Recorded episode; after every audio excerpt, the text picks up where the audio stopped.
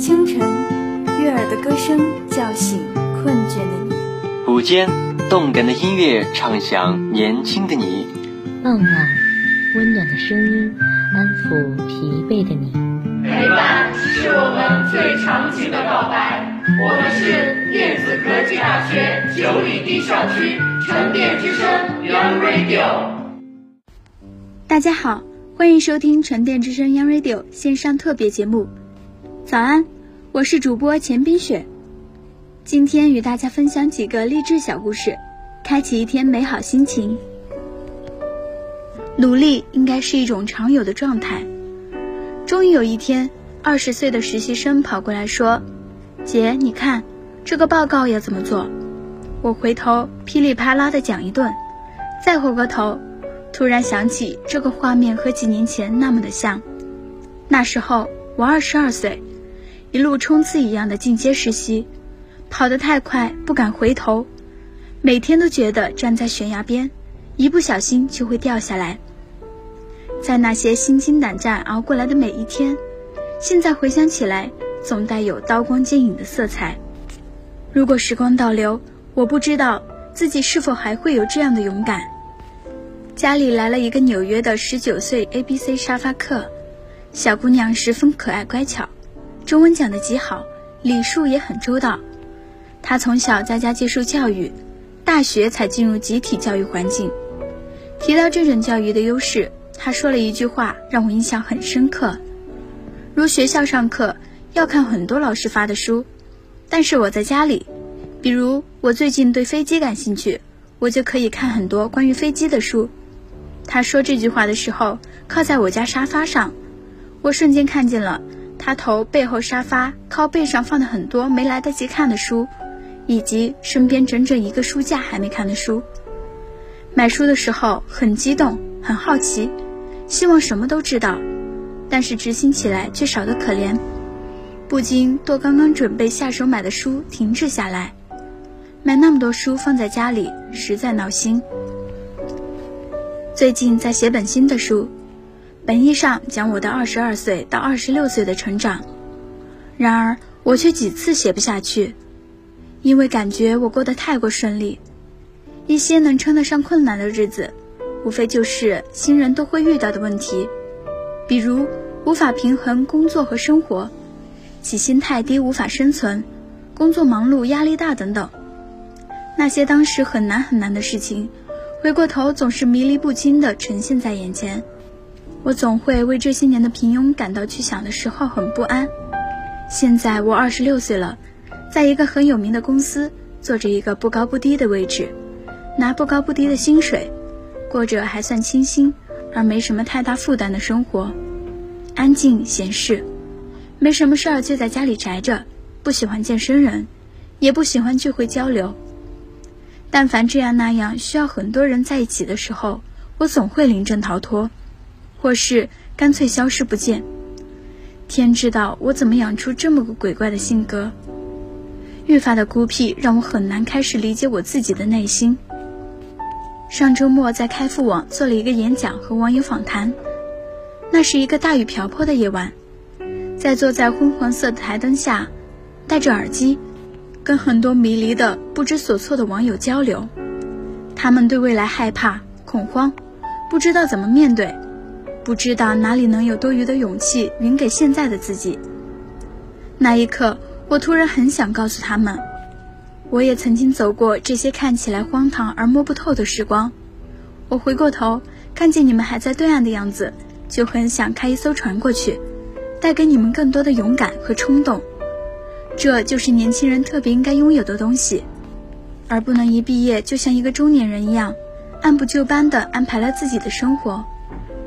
每一代年轻人都在鄙视长辈的生活方式，而每一代人都在慢慢长成自己曾经鄙视的那种样子，轮回一样的让人难过。那场问答中，有好几个小姑娘聚焦了一个问题：为什么女孩子在进入职场后会落后于男生？是不是女孩子天生真的受到职场歧视？歧视职场并没有歧视女孩子，而是我们自己以及自己的父母。有一些父母会跟女儿讲，工作不用太好，赚钱不用太多，不要那么辛苦和用力。每个女孩子都曾在十二年的上学中付出全力，却在后期的征程突然放缓脚步和冲劲。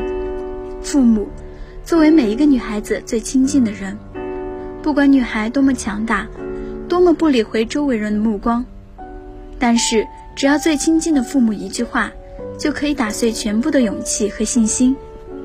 谁知道一个女孩子长成自己的模样需要多大的勇气，要多用力才能做得到？于是，每个女孩都在日复一日的教诲中相信，自己那么努力，还不如相夫教子的生活。不是所有成功成人才是最完美的理想，但努力应该是一种常有的状态。哪怕是当了全职太太，也要努力的做自己的生活，努力健身，保持身材。每个山头都有自己的风景，女孩子爬得再高，也会有想对应的那个人。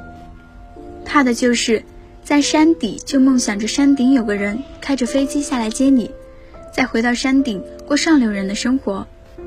朋友一次吃饭的时候跟我说，我爸妈常说，你说别人有什么，工作、学历、长相哪个好，你凭什么给别人提那么高的要求？他的父母真的很厉害，虽然他各方面真的都挺好，但是有这样的思想实属不易。每个女儿当公主养大，每一个儿子也是当王子养大的。宽容，一只小猪、一只绵羊和一头乳牛，被关在同一个畜栏里。有一次，牧人捉住小牛，他大声的嚎叫，猛烈的抗拒。绵羊和乳牛讨厌他的嚎叫，便说：“他常常捉我们，我们并不大呼小叫。”小猪听了，回答道：“捉你们和捉我完全是两回事。”他捉你们只是要你们的毛和乳汁，但是捉住我却是要我的命。立场不同，所处环境不同的人，很难了解对方的感受。因此，对别人的失意、挫折、伤痛，不要幸灾乐祸，而要有关怀、了解的心情，要有宽容的心。鲨鱼与鱼，有人做过一个实验，将一只最凶猛的鲨鱼。和一群热的鱼放进同一个池子，然后用强化钢化玻璃隔开。最初，鲨鱼每天不断冲撞那块看不到的玻璃，奈何这只是徒劳，它始终不能过到对面去。而实验人员每天都放有一些鲫鱼在池子里，所以鲨鱼也没缺少猎物，只是它仍然想到对面去，尝试那些美丽的滋味。每天仍是不断的冲撞那块玻璃，他试了每个角落，每次都是用尽全力，但每次也是弄得伤痕累累，有好几次都浑身破裂出血，持续了好一些日子。每当玻璃出现裂痕，实验人员马上加上一块更厚的玻璃。后来，鲨鱼不再冲撞那块玻璃了，对那些斑斓的热带鱼也不再在意，好像。它们只是墙上会动的壁画。他开始每天等着固定会出现的鲫鱼，然后用他敏捷的本能进行狩猎，好像回到海中不可一世的凶猛霸气。但这一切只不过是假象罢了。实验到了最后的阶段，实验人员将玻璃取走，但鲨鱼却没有反应，每天仍是在固定的区域，由着它，不但对那些热带鱼熟视无睹。甚至当那些鲫鱼逃到那边去，他就立刻放弃追逐，说什么也不愿再过去。实验结束了，实验人员都讥笑他是海里最懦弱的鱼。可是经历过的人都知道为什么，他怕痛。很多人就像这条鲨鱼一样，在多次的挫折、打击和失败之后，就逐渐失去了勇气，激情、梦想死了。剩下的只有暗淡的眼神和悲哀的叹气，无奈、无助和无力。今天给大家的分享就到这里了，我们下期再见。早安，沉淀九里堤。早安，祝今日的你快乐无忧。以上是今天早安的全部内容。我是主播钱冰雪，写采编杨小河，技术人员于坤峰，一同感谢您的收听。